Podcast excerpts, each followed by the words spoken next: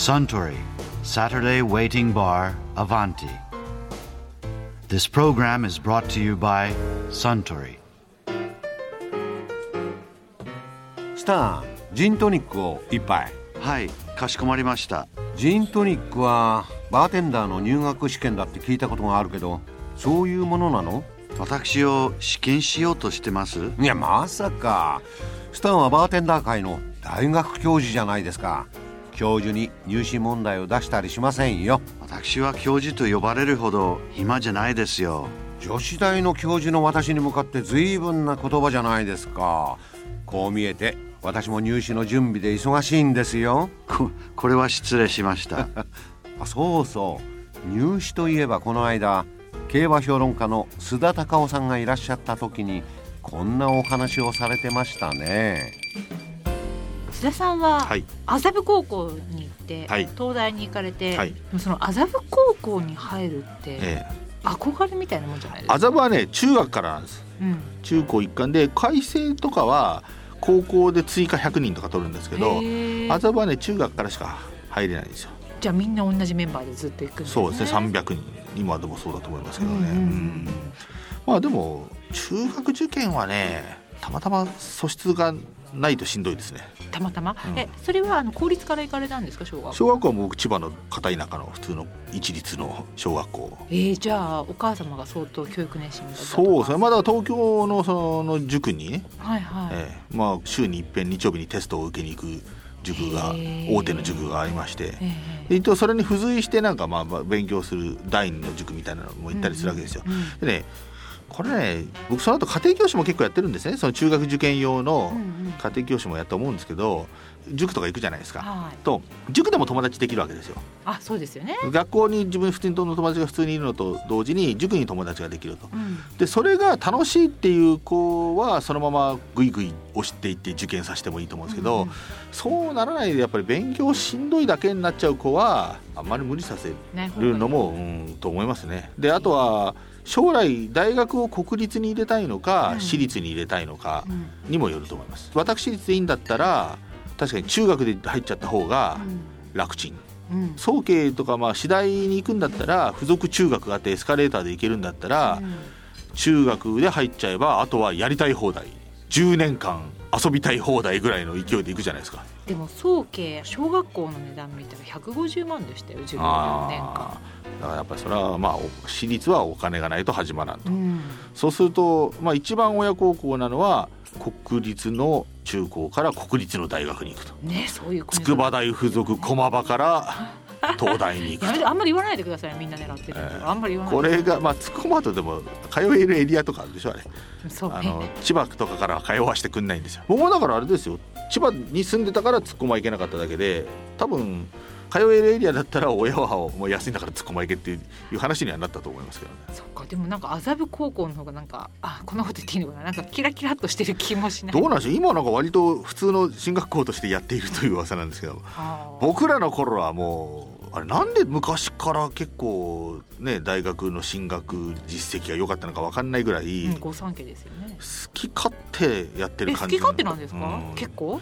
授業もそれはまあ寝てる例えば生徒がいるとするじゃないですか。はい。でも寝てる生徒は学校の中にいてかつ教室にもいるわけだから、うん。結構いい方みたいな感じですよ。え？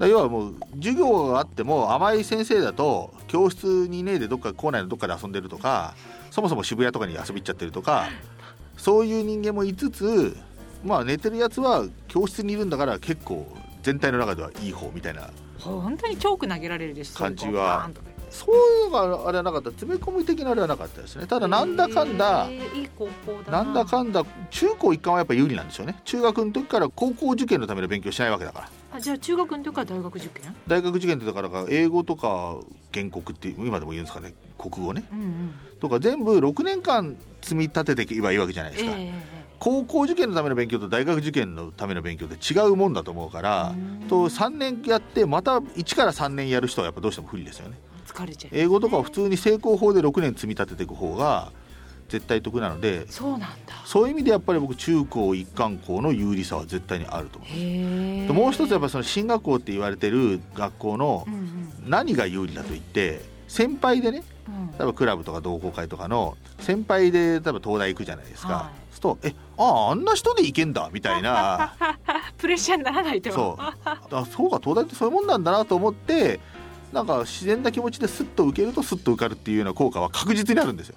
はあ気負わず逆に例えばこの地方の県立高校に行っていて一番頭が良くてみたいな。5年10年に1人だけね東大に受かると、ん。ただ自分の一個上の先輩に地元で神道と呼ばれた人がいて その人が一浪してやっと東大に入ったとかって言ったらもうその中で気持ちで負けちゃうわけですよ。で俺は二郎かみたいな、ね、そうなっちゃうんだけどそれをなんかみんなが行くからなんとなくっていう流れで行っちゃうと。いいなそうかそういう。これはね僕昔言ったのは競馬の話になりますけどね。またあのすいません。はい競馬でね昔ねホーリックスという馬がジャパンカップというレースでええ 2400m2 分22秒2というありえないようなタイムで勝ったんですよ。もう普通のレコードで3秒ぐらい速い。はそうするとその時に8着ぐらいになだれ込んだ、うん。そんなに強くない馬あ、も、うんうん。その時のレコードよりも2秒ぐらい速いタイムでみんななだれ込んでるんですよ。それめちゃめちゃ早いですね。そう。とみんながわーっていくとなんとなくその勢いに乗ってわーっていけちゃうという効果が 絶対あるので、うん。例えば自分が地方の県立校でまずこの学校の中で当然トップになってうんうん。さらに東海のすごい連中との戦いを制してうんうん。東大に受かるんだとかって思っちゃうよりも、まあ麻布だと、えー浪人も入れると大体300人のうちは100人東大行きますから、そうするとざっくり3分の1にいれば東大って入れんだなって思ってるといいなそれ。うん、一番二番じゃなくても。だって100 300人で100人東大行ってえ10560人総計行くと思うんですよ。はははは。あとはなんか趣味の世界に走る人たちみたいなのが一番すごいのはあれですから僕の同級生は高校生の時に某ファミレスでバイトしてて、バイトで出世しすぎてそのまま社員になったやつがいますからね。しくしくしくしくお父さんは麻布高校まで出したんだぞとか言いながら。そそのまま。でも結構俺そのファミレスでは出世したりしてんじゃねえかなと思うんだけど そういうところあとはやっぱすごい天才肌がいるんで、うんうん。あピアニストも一人いますよ同級生僕。へえ。えー本田っていうね相当有名だと思います。僕はい。ピアノの世界が詳しくないからですけど、あと劇団四季の主役級の役者になってるのもれはすごくないですか？勉強もできて歌も踊りもできちゃう？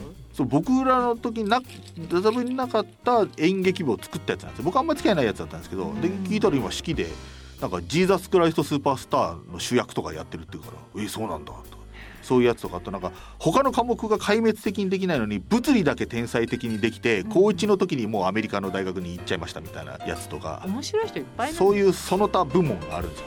その他部門に入んないやつが東大とか総計とかに行くと。でまあ行ってる間にゆっくり考えようみたいな。であとねやっぱりねみんなも受験勉強してるでしょ？その、村で一人だけしてるのと。俺やっぱりねその村で一人だけやって Z 会とかあるじゃないですか通信教育の。ねあれねあれ中もみんなランドセルしょってねでカリカリやってうん郵送して添削してもらってとかの積み重ねで大学入る人はすごいと思うその意志の強さが。うん私もそう思うで俺らの時はもうなんとなくこうみんなで塾とか予備校とか行った先も結局仲間のコミュニティの連続ですからうね。んで例えばじゃあそのあの予備校の誰々っていう先生の授業がいいらしいとか。それからこの参考書を使うといいとかっていう情報がふんだんにあるわけですよ。いいですね。で僕はいまだに感謝してるのは共通一次の最後の世代なんですね。はい。で僕文系なんですけどはあの共通一次は理科取らなきゃいけないわけですよ。いうん。で1科目取る時に僕無謀にも最初物理を取ろうとしてた。うん。これ結構やばいんですよ確かに。うん。で物理でもうラスト1年切ってた時に同級生のですねうんうん。小島君という、恩人ですかそれ。はい、今もう 日本生命で活躍してますけどはい。小島君が物理で受けるのは危険だと。ほ1個参考書をくれて、ううん。この本丸々一冊やると共通一の近くが間違いなく9割以上取れるから、うんうん。今からでも遅くないから近くに帰ろうと言うてくれたんですよ。うんうん。で俺も物理だいぶしんどいなと思ったんで おじゃあちょっとそれ信じてねやるわと。でその直後の模試とかはまだ始めたてだから彼はもうやってますからすでに先に。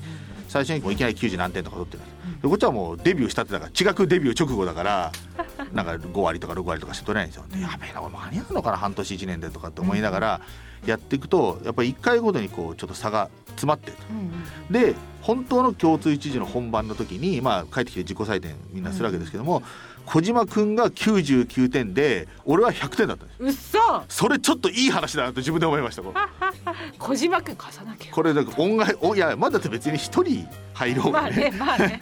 いやこれはなんか最終的にその恩返しの形で1点上回って満点でありがとうみたいなのはちょっとこれはねいい話だと我ながら。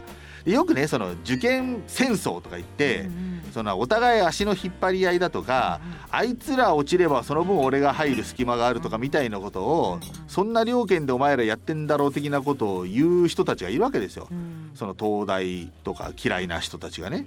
言うんだけど実際ね進学校も麻布だけかもしれないけど、うんうん。進学校の受験は結構正々堂々としたそういう小島君的なね 爽やかですね。世界があってだってそんなこと言うと高校野球だってレギュラー落ちした生徒の親がタバコ吸ってるとかチクったりとかいろいろあるわけじゃないですか。そうそうなんやありますよ。あとはその中学から生徒引っ張ってくる時に金が動いたとか動かないとかいろいろやってるわけじゃないですか。それに比べたら国立の受験って裏口入学もできないし、うん。本当のガチンコ勝負だから、うんしかもその進学校の男前でスポーツできて人間性も良くて勉強もできるみたいなもう参りましたみたいなやつがねいるんですよ。そうするとなんかもうそれは悲願でどうこうしていくよりも素直に負けを認めようみたいな 気持ちになっていくのでだからね逆にその世間がイメージしているようなドロドロしたものはないと思うんですよね。いいですねなんか自分もじゃあ頑張ればいいんだみたいなそうだ意外とその受験をしていく上では中高一貫のところに行ってうんうん。別にほら受験なんて1位で入んなくたっていいんですから。なるほどね。流れに乗ってるうちに受かった人たちの一部に入ってたみたいな感じで雰囲気雰囲気で押して最後までいける感じなんだ、雰囲気ね。そうやっぱりね村一番は辛いですよ。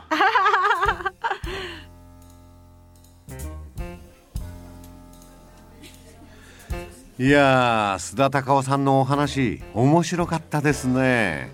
アスタンジントニックをもう一杯。かしこまりました。ところで私と一緒にもう少し聞き耳を立ててみたい方は毎週土曜日の夕方お近くの FM 局で放送のサントリーサタデーウェイティングバーにいらっしゃいませんか？面白い話が盗み聞きできますよ。